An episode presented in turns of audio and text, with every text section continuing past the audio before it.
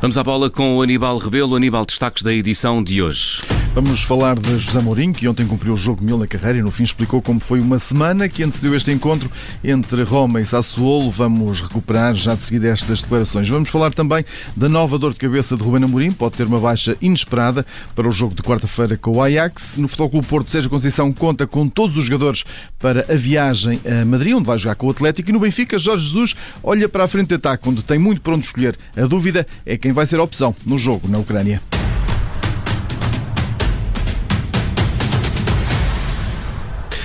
Vamos à bola com o Aníbal Rebelo. Aníbal, bom dia. Começamos com a corrida de José Mourinho no jogo 1000 da carreira.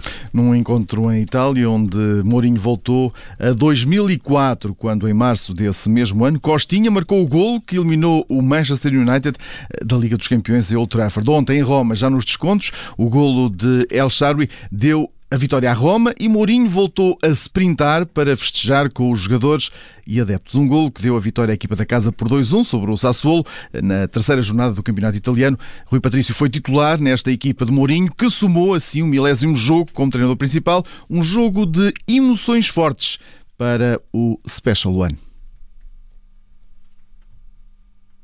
Durante a settimana eu cercava de convincer-me a me e a tutti que não era uma partida especial. Durante a semana tentei convencer-me e a toda a gente que não era um jogo importante para mim.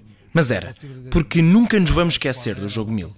Não queria lembrar-me daqui a 10, 15 ou 20 anos deste jogo como um mau jogo. 20 anos e, e, e recordar a partida 1000 como uma partida scusa de merda. José Mourinho, igual a si próprio, a Roma não conquista um troféu desde a vitória na Taça de Itália de 2007-2008. Somou o quinto triunfo em cinco jogos realizados em 2021-2022, três no campeonato e dois na Liga Conferência Europa. E está nesta altura na liderança da Liga Italiana com os mesmos nove pontos que o Milan e o Nápoles. Benfica, Futebol Clube Porto e Sporting têm pela frente estreias de grau de dificuldade elevada na Liga dos Campeões em futebol, no que será uma constante em toda a fase de grupos que arranca amanhã. Ao final desta manhã, Jorge Jesus faz a antevisão ao jogo da Liga dos Campeões com o Dinamo de Kiev e poderá desfazer as dúvidas sobre quem vai levar para a Ucrânia no que ao ataque diz respeito. Tudo porque há um novo marcador a querer assumir um lugar no 11. Darwin Núñez estreou-se a marcar na presente época ao bizar no terreno do Santa Clara, eh, nesta quinta jornada. Tem a ambição agora de superar esta época os 16 golos que apontou ao serviço do Almeria na temporada 2019-2020. O avançado que foi submetido a uma astroscopia em maio, sente-se agora bem, está com índices de confiança alta. Perante este cenário, o jogador acredita que, se não voltar a ter limitações, pode ser uma peça fundamental para a equipa liderada pelo Jorge Jesus. Ora, o Uruguai, que volta às opções, eh, voltou aliás às opções no terreno do Gil Vicente, no dia 21 de agosto, aproveitou agora estas duas últimas semanas de paragem do campeonato para melhorar os índices físicos, mas a concorrência eh, lá na frente de ataque do Benfica, essa é forte no plantel, que é dirigido por Jesus, conta no ataque com Yaremchuk, começou no banco de suplentes no terreno do Santa Clara, mas ele que vinha de dois jogos a titular ao serviço da seleção da Ucrânia, aproveitou para descansar e Seferovic, que foi poupado nesta deslocação aos Açores, pois também esteve em dois jogos de apuramento para o Mundial ao serviço da Suíça. Agora, tudo aponta que os dois irão para a Ucrânia concorrer por uma vaga na frente de ataque, mas lá está, Dário Nunes também é uma peça a ter em conta. Digamos que esta até é uma boa hum. dor de cabeça e Jorge Jesus irá desfazer essas dúvidas uh, ao início desta tarde, quando fizer a antevisão desse encontro. E o Sporting regressou ontem aos treinos depois do empate no clássico frente ao Futebol Clube do Porto. Os titulares do encontro realizaram um trabalho de recuperação. Os restantes jogadores treinaram normalmente no relevado, sob as ordens uh, de Ruben Amorim, Tiago Tomás, Gonçalo Inácio e Pote. Esses continuam em tratamento. A equipa leonina volta hoje ao treino, um treino à porta fechada, na academia. A equipa de Ruben Amorim prepara esse jogo com o Ajax, eh, jogo da primeira mão da Liga dos Campeões, já a saber que não conta com Coates no eixo da defesa por castigo.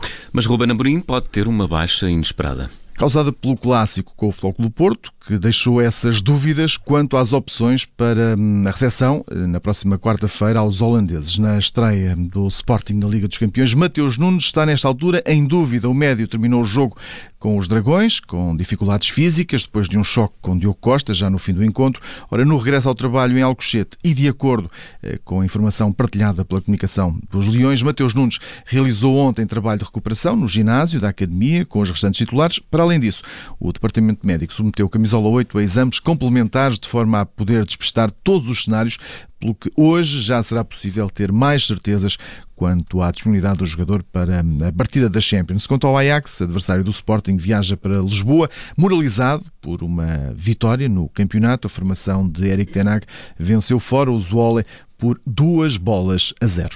E o Futebol Clube do Porto, Aníbal, prepara o jogo com o Atlético de Madrid. Os Dragões que chegam a esse jogo depois do empate com o Sporting na Liga Portuguesa, já o Atlético de Madrid chega ao encontro com uma vitória por 2-1 frente ao Espanhol. Num encontro onde João Félix voltou a jogar, recuperado de uma cirurgia ao tornozelo, o Atlético lidera nesta altura a Liga Espanhola. O Futebol Clube Porto treina hoje no Olival, depois de já ontem ter iniciado essa preparação eh, para o jogo eh, em Madrid. No boletim clínico permanece o guarda-redes Marquezine, que voltou a fazer tratamento em ginásio. Os Dragões voltam a treinar hoje às 5 da tarde. E no Vitória de Guimarães, Rochinha já teve alta depois do susto de ontem à noite no jogo da quinta jornada. Camisola 16 dos Minhotos caiu inanimado no relevado durante o encontro com o Bessade, depois de um choque com Tomás Ribeiro e Alisson Safira. Estávamos ao minuto 78 do encontro e após vários minutos a ser assistido, com jogadores dos dois clubes a rodearem-no, o médio vitoriano foi levado de ambulância ao Hospital de Guimarães, eh, saindo já do estádio consciente, sabe-se agora, através de informação que foi disponibilizada pela Vitória, eh, que Rochinha está estável, eh, já realizou exames ao traumatismo que sofreu na cabeça e teve já alta hospitalar. Quanto ao jogo, esse terminou empatado, sem qualquer golo. Dos jogos de ontem ficam também o empate a duas bolas entre Moreirense e Famalicão, o empate com dois golos para cada lado entre Gil Vicente e Vizela e o empate a um golo entre Boa Vista e Portimonense.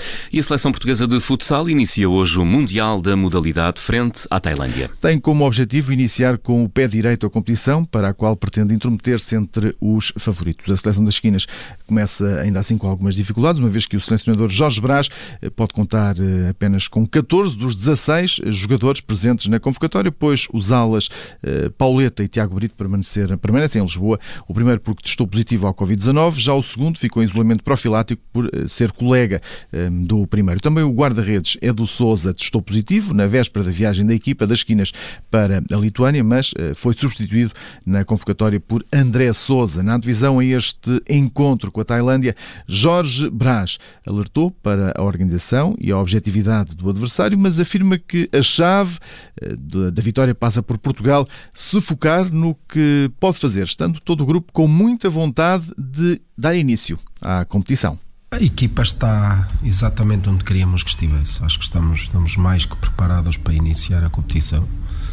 Um, e sabemos sempre que o, o primeiro jogo é? um, existe sempre aquela, no fundo, adaptação ao que, ao que vai ser eh, este início este, e este adversário que é, que é extremamente organizado e que sabe muito bem o que faz em, em cada, em cada momento do jogo. Sabemos que vai ser um jogo difícil, sabemos eh, sempre como, como é o início da competição, mas nós estamos para além de preparados, com uma enorme vontade de, de iniciar e de competir. A Tailândia é muito organizada, muito objetiva em tudo que faz. Um, em todos os momentos do jogo são uh, tem jogadores experientes, tem jogadores irreverentes também. Estamos muito atentos a tudo o que pode surgir do lado da Tailândia, mas hum, se formos Portugal é meio caminho andado para vencer. O encontro com os tailandeses está marcado logo mais para as 6 da tarde, já depois do jogo entre Marrocos e as Ilhas Salomão, dário pontapé de saída do Grupo C. Miguel Oliveira regressou aos pontos no Campeonato do Mundo de Motociclismo. O piloto português da KTM terminou na 14ª posição, o Grande Prémio de Aragão, a 13ª prova do Mundial de Velocidade. Miguel Oliveira, no balanço da corrida, revelou as dificuldades que tem tido nas últimas provas. Foi uma corrida complicada, longe do, do ritmo que fizemos no, no terceiro treino livre e no quarto, uh, sempre com muita pouca aderência à frente. Já de algumas corridas para cá que tenho sentido que quando, quando estou num grupo que, que é muito difícil para mim uh, conseguir parar a moto, conseguir ter um feedback da, da, da, parte dianteira da moto que, que, me permita guiar como eu, como eu costumo fazer uh, e isso tem sido a nossa maior dificuldade. Não, não conseguimos acertar bem com, um, com um setting que me permita uh, mostrar aquilo que eu, que eu sou capaz de fazer e, e o que a moto pode fazer. Corrida teve um vencedor inédito, o italiano Francesco Banai, em Ducati, depois de ter garantido a pole position, conseguiu a primeira vitória em MotoGP, resistindo a uma batalha dura com Marc Marques da Honda pela primeira posição. A próxima prova do Mundial de Motociclismo de Velocidade eh, será o Grande Prémio de São Marino, já no próximo fim de semana. E na Fórmula 1, Verstappen foi penalizado pelo acidente com Hamilton no Grande Prémio de Itália. Uma penalização de três lugares na grelha na próxima corrida. Verstappen lidera a classificação de pilotos, tem 226 pontos e meio, mais 5 do que Hamilton. Foi considerado responsável pelo acidente com o piloto da Mercedes. O holandês vai assim cumprir esta penalização no Grande Prémio da Rússia. Quanto à corrida, o australiano Daniel Ricciardo em McLaren venceu o Grande Prémio de Itália, dando desta forma o primeiro triunfo à equipa britânica desde a prova do Brasil em 2012. Ricciardo deixou o companheiro de equipa britânico Lando Norris na segunda posição, no que foi uma dobradinha da McLaren, com o finlandês Valtteri Bottas em terceiro. O piloto da Mercedes aproveitou uma penalização de 5 segundos que foi atribuída ao piloto da Red Bull, Sérgio Pérez. 7 horas e 44 minutos. Aníbal, que outras notícias há a destacar no mundo do desporto?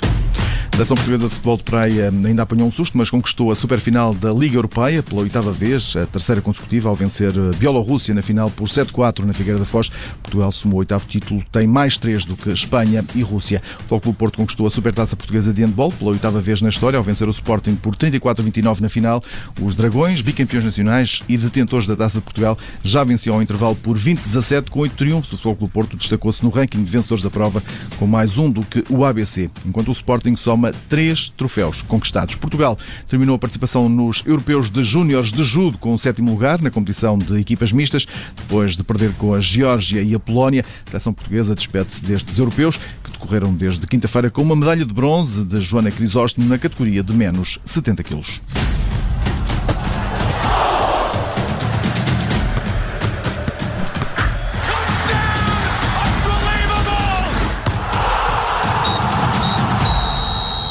Rádio. Obrigada por ter ouvido este podcast. Se gostou, pode subscrevê-lo, pode partilhá-lo e também pode ouvir a Rádio Observador online em 98.7 em Lisboa e em 98.4 no Porto.